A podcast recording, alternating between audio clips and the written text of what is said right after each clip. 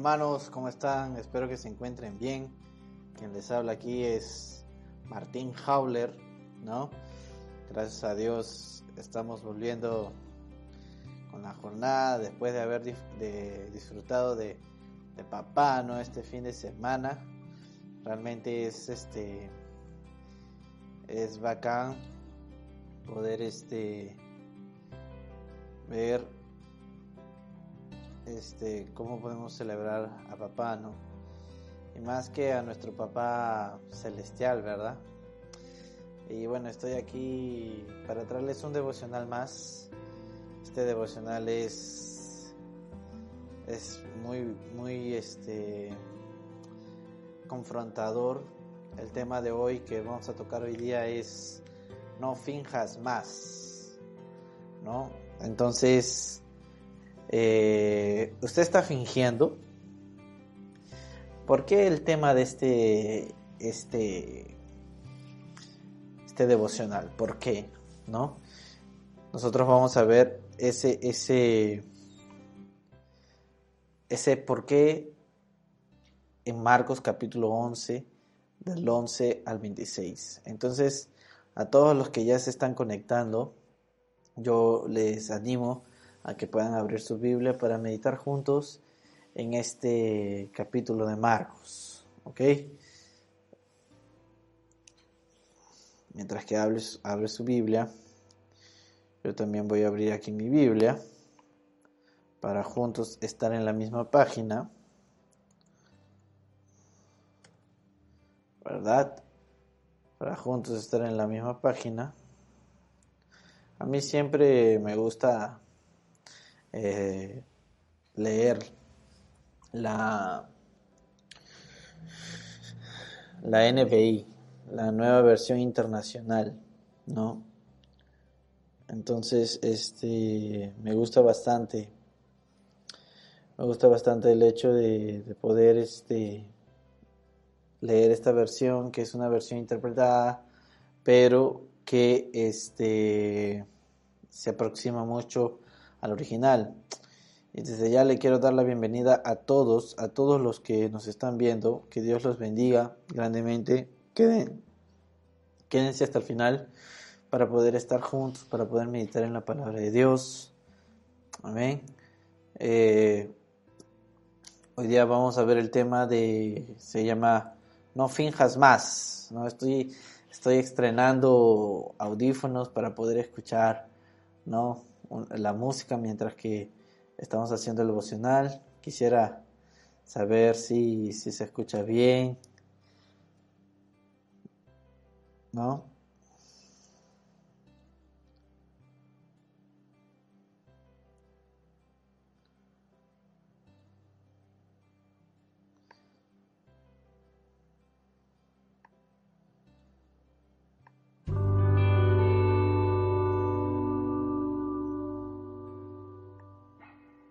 Entonces, hermanos, vamos a la lectura bíblica, ¿verdad? Hoy día estamos... Eh,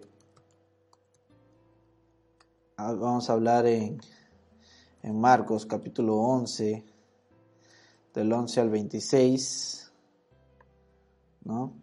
Si usted ya tiene su Biblia, escriba ahí un amén o puede decir un amén ahí. Amén. Yo ya lo tengo aquí, entonces vamos a leerlo. Dice, Jesús entró en Jerusalén y fue al templo. Después de observarlo todo, como ya era tarde, salió para Betania con los doce. Al día siguiente, cuando salían de Betania, Jesús tuvo hambre. Viendo a lo lejos una higuera que tenía hojas, fue a ver si hallaba algún fruto. Cuando llegó a ella, solo encontró hojas porque no era tiempo de higos. Nadie vuelve jamás a comer fruto de ti, le dijo a la higuera, y esto oyeron sus discípulos. Llegaron pues a Jerusalén, Jesús entró en el templo y comenzó a echar de allí a los que compraban y vendían. Volcó las mesas de los que cambiaban dinero y los puestos de los que vendían palomas y no permitía que nadie se atravesara eh, el templo llevando mercancías pues también les, eh, también les enseñaba con estas palabras. No está escrito, mi casa será llamada casa de oración para todas las naciones, pero ustedes la han convertido en cueva de ladrones.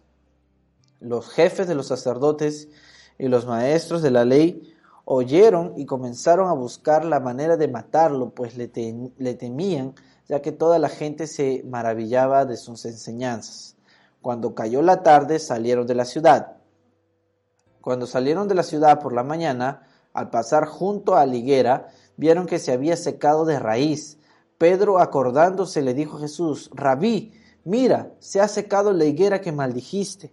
Que tengan fe en Dios. Mire la respuesta de Jesús, tenga fe en Dios. Les aseguro que si alguno dice a este monte, quítate de ahí y tírate al mar, creyendo sin abrigar la menor duda de que lo que está, de lo que dice sucederá, lo obtendrá. Por eso les digo, crean que ya han recibido todo lo que estén pidiendo en oración y lo obtendrán. Y cuando estén orando, si tienen algo contra alguien, perdónenlo, para que también su Padre que está en el cielo les perdone sus pecados. Entonces, amados hermanos, estamos acá en ya yendo casi al final del ministerio de Jesús. Vemos que él ya está en Jerusalén, ¿no? Y, y que él ya está acercándose más a cumplir el propósito por el que él vino. Entonces, antes de, poder eh, hablar un poquito sobre el contexto y explicar y entrar a nuestra sección de exponiendo el texto, yo eh, les les animo a que puedan orar conmigo en esta, en esta noche.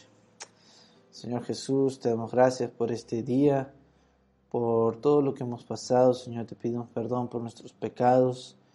Te pedimos, Señor, que tú puedas guiar, Señor, nuestra, nuestro devocional de hoy día, Señor. Que tú bendigas, Señor, a todos los que están viendo, Señor, este devocional que es para tu gloria y tu honra, Señor. Queremos hacerlo para ti. Te pido, Señor, que tu Espíritu Santo, Señor, nos guíe, que, que nos fortalezca, que Padre Santo, Señor, ilumine nuestros corazones, nuestras vidas para poder entender tu palabra, para Padre Santo ponerla por práctica, Señor. En el nombre de tu Jesús. Amén. amén. Bueno, hermanos, vamos a hacer un pequeño intervalo y ya volvemos.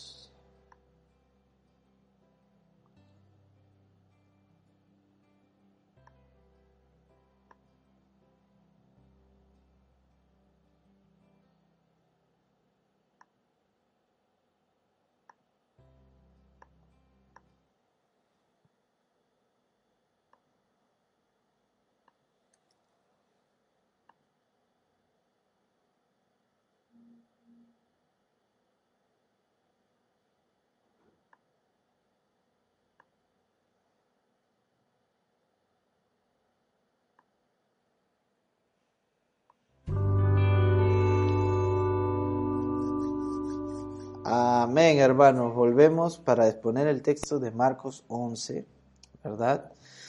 Eh, y vamos a hablar un poquito acerca del, del contexto. Jesús, antes de entrar a Jerusalén, se estableció en dos ciudades, ¿no? Para poder hacer sus misiones o para poder realizar lo que él tenía que realizar. Una de las ciudades era llamada eh, Fagué, que significa, ¿no? Eh, casa de higos inmaduros. Mira qué, qué, qué, coincidencia, ¿no? Pero sabemos que en las cosas de Dios no hay coincidencia. La ciudad en que Jesús se estableció se llamaba Beth Fagé, que significaba casa de hijos, de hijo, higos, perdón, hijos, no, casa de higos inmaduros y Betania, que generalmente se traduce como casa de aflicción. Fue en estos lugares donde Jesús mandó a sus discípulos a traer eh, una mula para prepararse para la entrada triunfal, ¿no? Jesús, él entró en una mula, en un burro, eh, simbolizando paz. Cuando estudié en el seminario, eh, una de nuestras profesoras, me acuerdo que dijo que ella, que los, la mayoría de los estudiosos concuerdan que en el antiguo, cuando un emperador, cuando un rey venía en un caballo, era para subyugar, era para, eh, para conquistar. Y cuando un rey o un emperador, él llegaba en una burra o en una mula o en un mulo, ¿no? Esto es contexto eh, histórico cultural ¿no? de la época. Eh, dice que esto significaba un rey que no venía a traer una conquista, sino que venía a traer paz. ¿no? Entonces nuestro rey de reyes, nuestro Señor Jesús, entró en Jerusalén a través de una mula cumpliendo la palabra que dice, y será llamado Emmanuel, Dios con nosotros, Dios de paz.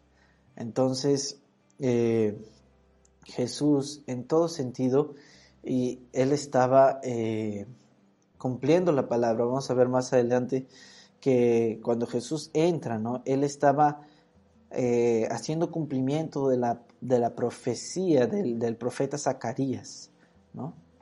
Luego de eso Jesús fue directamente al templo y hay un detalle que Marco nos da, que él empezó a observar todo. Jesús empezó a observar todo. Entonces eh, vemos aquí que, que Jesús, él estaba viendo todo. Él estaba observando todo, él estaba discerniendo todo lo que estaba pasando en el templo. Entonces vemos eh, desde el versículo 11 al 14 que el maestro tuvo hambre. Y esto es algo que refuta toda la idea de los gnósticos, ¿verdad? En la época en que decían que el cuerpo era, era malo, que el espíritu solamente es bueno, y por eso que entregaban su cuerpo a muchas cosas que no le agradaban a Dios. Incluso habían herejes o pastores que parecían ovejas, pero eran lobos que desviaban y transformaban la gracia de Dios en, en, libertinaje. Y eso es lo que dice Judas más adelante, ¿verdad? Y todos los que dicen, no, Jesús no vino, aquí está la prueba, Jesús tuvo hambre, Jesús vino, 100% hombre, 100% Dios. Entonces vemos que el maestro tuvo hambre. Cuando Jesús entró en Jerusalén, fue, fue directamente para el templo y comenzó a observar todo cada detalle que pasaba en el lugar. Como ya era tarde, ¿no? La historia es así, Jesús entra a Jerusalén y directamente va al templo. En el templo él observa todo, él observa todo lo que está viendo. Como ya se hacía tarde, él decide regresar con sus discípulos. ¿Verdad? Entonces, al día siguiente, cuando ellos se dirigían de nuevo a Jerusalén, ¿no? Eh, Jesús tuvo hambre y él vio de lejos una higuera que para la época esta planta ya debía de haber dado siquiera frutos verdes, pues estaba llena de ojos. Lo mínimo que Jesús podía encontrar era frutos verdes, ¿verdad? Entonces, eh, esto significaba eh, frutos abundantes, ¿no? Tener eh, tener hojas, bastantes hojas, esto significaba que deberían de haber por lo menos frutos verdes, pero en abundancia. Frutos verdes que aún le faltaba madurar, pero eh, en abundancia por causa de las hojas. Entonces, eh, Jesús al acercarse para agarrar, para saciar su hambre y ver que no había nada, declara a esta higuera como estéril lo que significa que nunca más nadie comería de su fruto. Nadie se acercaría a ella porque ella era, estaba seca, era estéril, no, no podía producir nada. Mientras tanto, los discípulos dicen que observaban con detenimiento todo lo que pasaba. Jesús tuvo hambre, se acercó a la higuera, lleno de flores que supuestamente debería estar lleno de frutos, aunque sea verdes, pero lleno, lleno de frutos, Jesús saca las hojas y no encuentra nada, no encuentra ningún fruto y maldice esta higuera, la declara estéril. Y los discípulos estaban viendo todo esto detenidamente. Entonces, dice que entraron a Jerusalén y mira, y mira qué, qué paralelismo, qué cosa paralela encontramos aquí. Supuestamente, eh, el pueblo de Israel también era, eh, muchas veces he comparado con, árboles que dan fruto, por ejemplo, la vid. Eh, el, pueblo de Israel era comparado con la vid muchas veces. La higuera también era un, fruto, un árbol conocido en la época. Entonces, Jesús entra y ¿a dónde va? Directamente al templo. Entonces podemos ver desde los versículos 15 al 19 eh, una nación igual a la higuera, ¿no?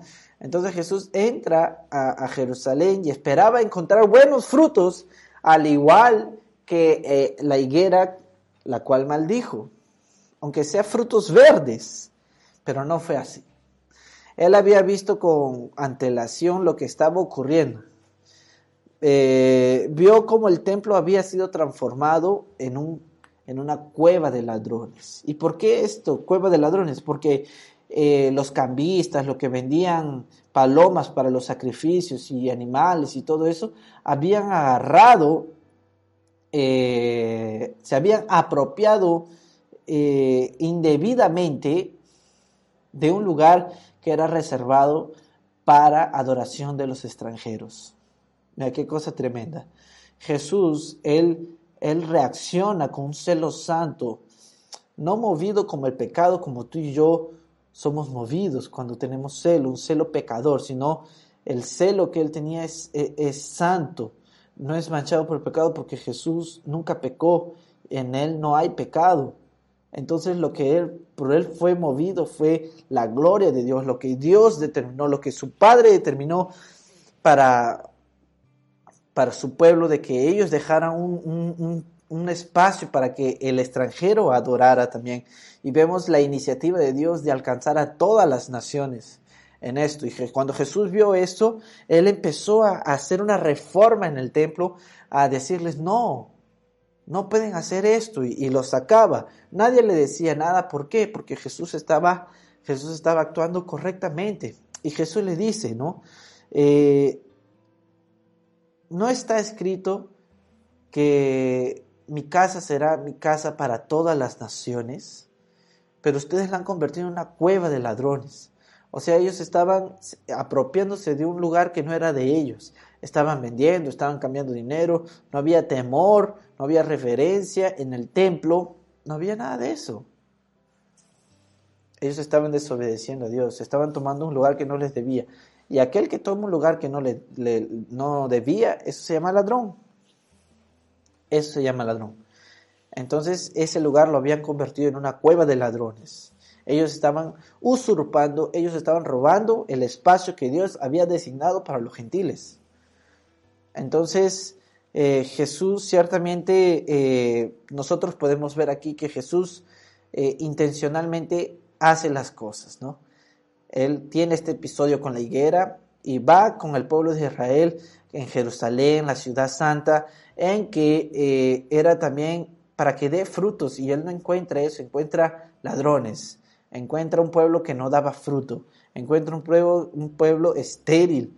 Entonces, ciertamente de la misma manera, Jerusalén se compara a la, a la higuera que fingía dar fruto, pero cuando su Señor vino, esto es Jesús, cuando Jesús vino a recoger su fruto, cuando entró al templo, solo se encontró con apariencias y sin siquiera una evidencia de frutos verdes. El pueblo de Israel ni siquiera tenía frutos verdes. El pueblo de Israel estaba fallando, fallando en su objetivo.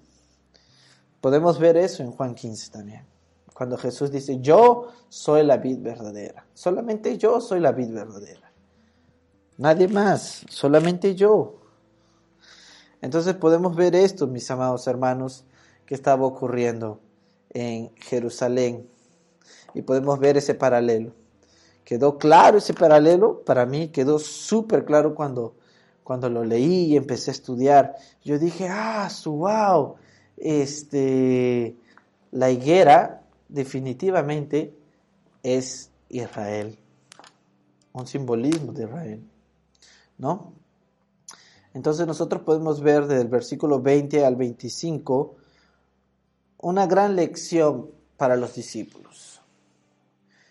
Dice que terminado este episodio Jesús salió y cuando salieron eh, con sus discípulos, cuando Jesús salió con sus discípulos, los discípulos vieron la higuera estéril que Jesús había declarado estéril, eh, muerta. Y nosotros podemos ver aquí que nada de lo que hacía Jesús era por si acaso, sino que era intencional. Y Jesús les da una gran enseñanza a sus discípulos sobre lo que eh, es la fe, de cómo nosotros podemos pedirle a Dios.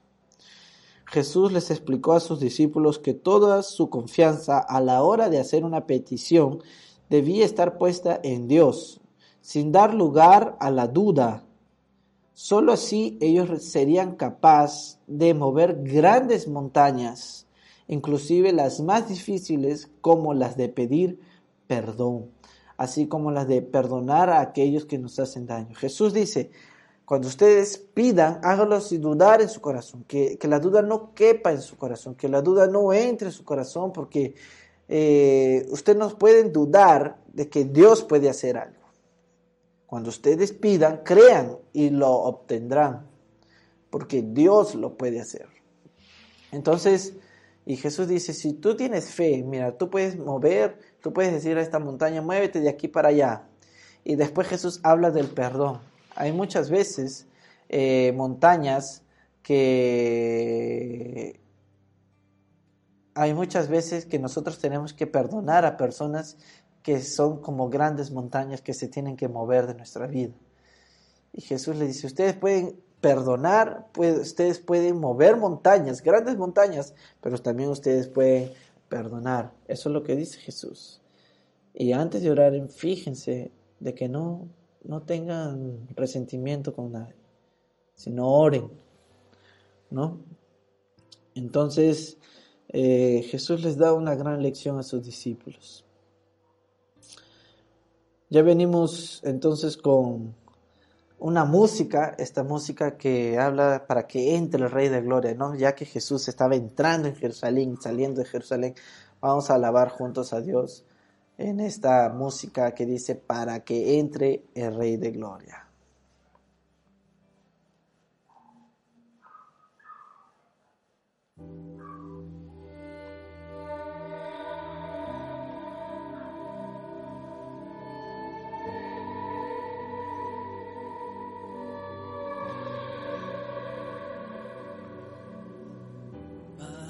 que entre el Rey Jesús, el Rey de Gloria. Yo abro mi corazón, yo abro mi corazón para que entre el Rey Jesús, el Rey de Gloria. Yo abro mi corazón, yo abro mi corazón para Jesús, Rey de Gloria. Yo abro mi corazón, yo abro mi corazón para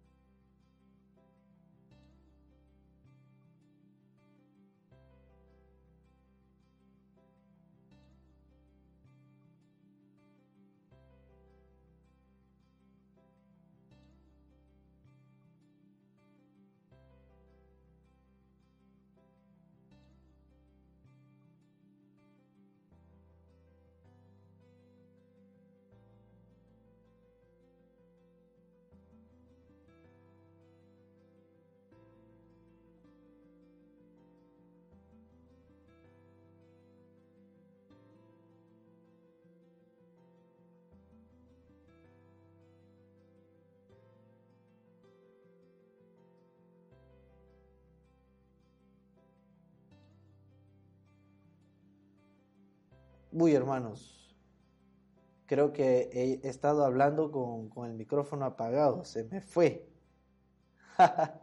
Disculpen, aquí un, lapsus.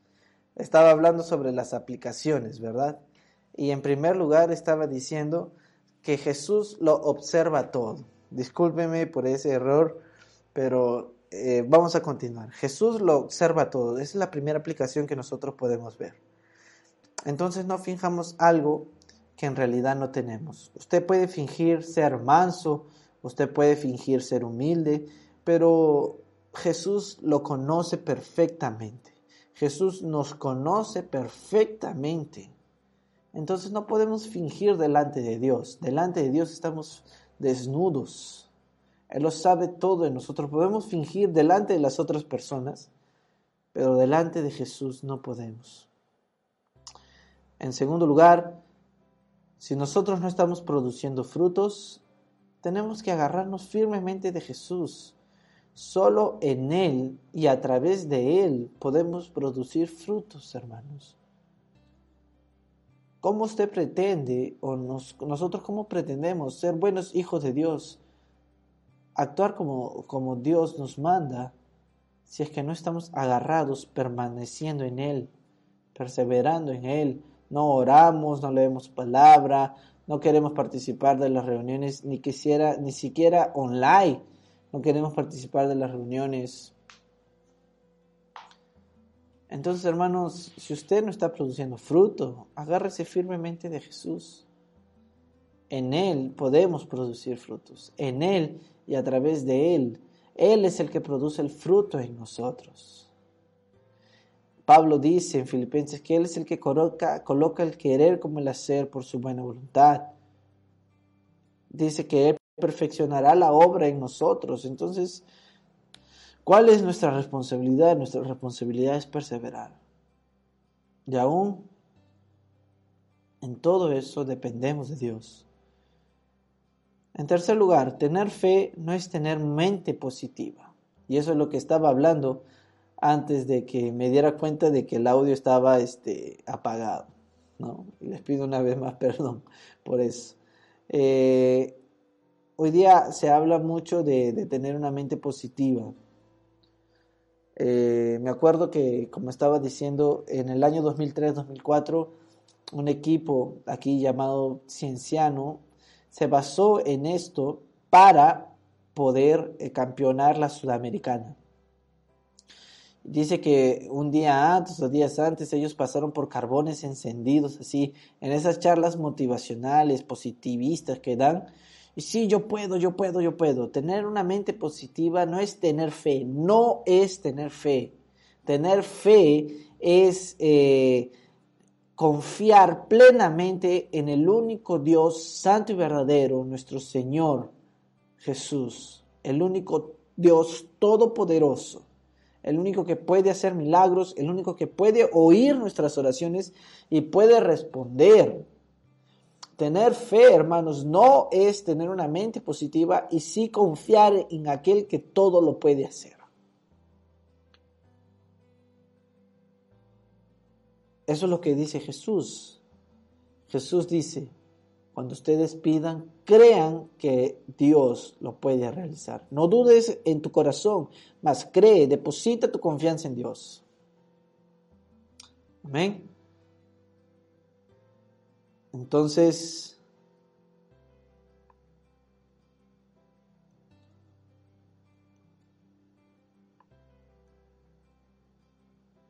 no sé, tal vez las personas que me están oyendo me pueden confirmar si, si se me está oyendo para poder continuar.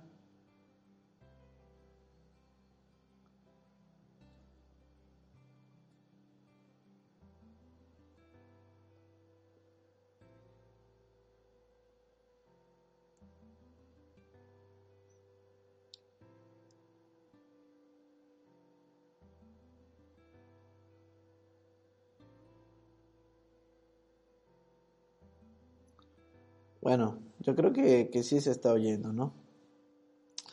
Y por último, ¿está usted orando y no obtiene lo que pide? Tal vez puede que exista falta de perdón en su vida.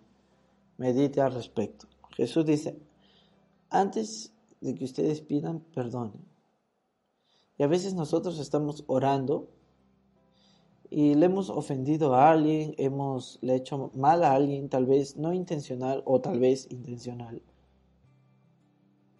Y, y estamos orando y, Dios no recibe esa oración. Dios no oye esa oración la cual o no atiende a nuestras peticiones si nosotros estamos eh, en falta con nuestro prójimo. Pedro, él va a hablar en la relación con esposo y esposa para que sus oraciones no sean interrumpidas, traten bien a su esposa. Eso es lo que dice Pedro. ¿No? Entonces, hermanos amados, llegamos al final de las aplicaciones. ¿Qué aplicaciones va usted a, tomar? ¿no? ¿Cuál usted va a ponerla por práctica? Realmente yo voy a ponerla por práctica a todo. ¿no?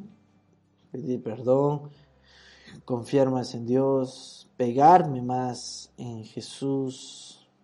Amén.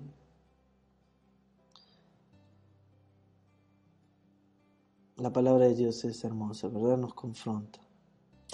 Pero bueno, quédese allí un momento más a todos los que nos ven a través de Facebook, YouTube eh, y nos están escuchando por Spotify o Anchor, ¿no? En nuestros podcasts, ¿no? Eh, por favor, una vez más pido disculpas, perdón por el, el hecho de estar con el micrófono apagado. Les pido perdón pero no se va a repetir.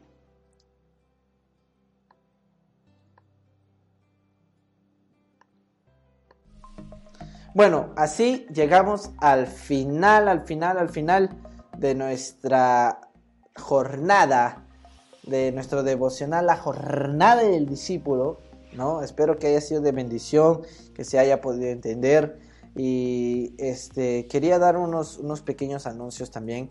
Eh, tal vez no se me va a ver aquí, pero...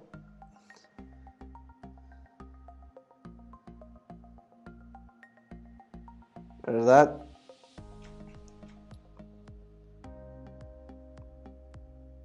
Ay, ay, ay. Ahí está. Este es un aviso que quiero dar, hermanos, sobre sobre las clases de la organización que mi esposa y yo trabajamos vamos a estar dando. ¿no? Eh, estas clases son totalmente gratuitas y, voy a leer aquí el, anuncio que dice, ¿no? Eh, el Centro de Movilización Misionera te invita a la red de estudios bíblicos. El Centro de Movilización Misionera es un centro que se encarga de concientizar, de equipar a los líderes cristianos, a los cristianos para que se envuelvan estratégicamente en, en, la misión de Dios, que es alcanzar a los no alcanzados, ¿no? Entonces, usted tiene llamado misionero, en realidad todos nosotros tenemos llamado misioneros, todos nosotros hemos sido llamados por Dios para predicar su evangelio. Y Dios está moviendo, está moviéndose, inclusive ha usado esta pandemia para que el evangelio pueda ser eh, más accesible en lugares donde no tenía acceso. Entonces usted está consciente, usted sabe o, o usted quiere envolverse más en la misión de Dios. Este es el primer paso que usted debe de dar con nosotros de CMM. Mi esposa y yo hacemos parte del equipo local de CMM. Por eso que el CMM, el Centro de Movilización Misionera de Perú, ¿no? Eh, con su localidad aquí en Perú, está invitándoles a ustedes que, a que puedan participar. Entonces, por favor, dejen sus comentarios o pasen la voz a, a las personas. Va a ser un tema muy interesante. ¿Ok?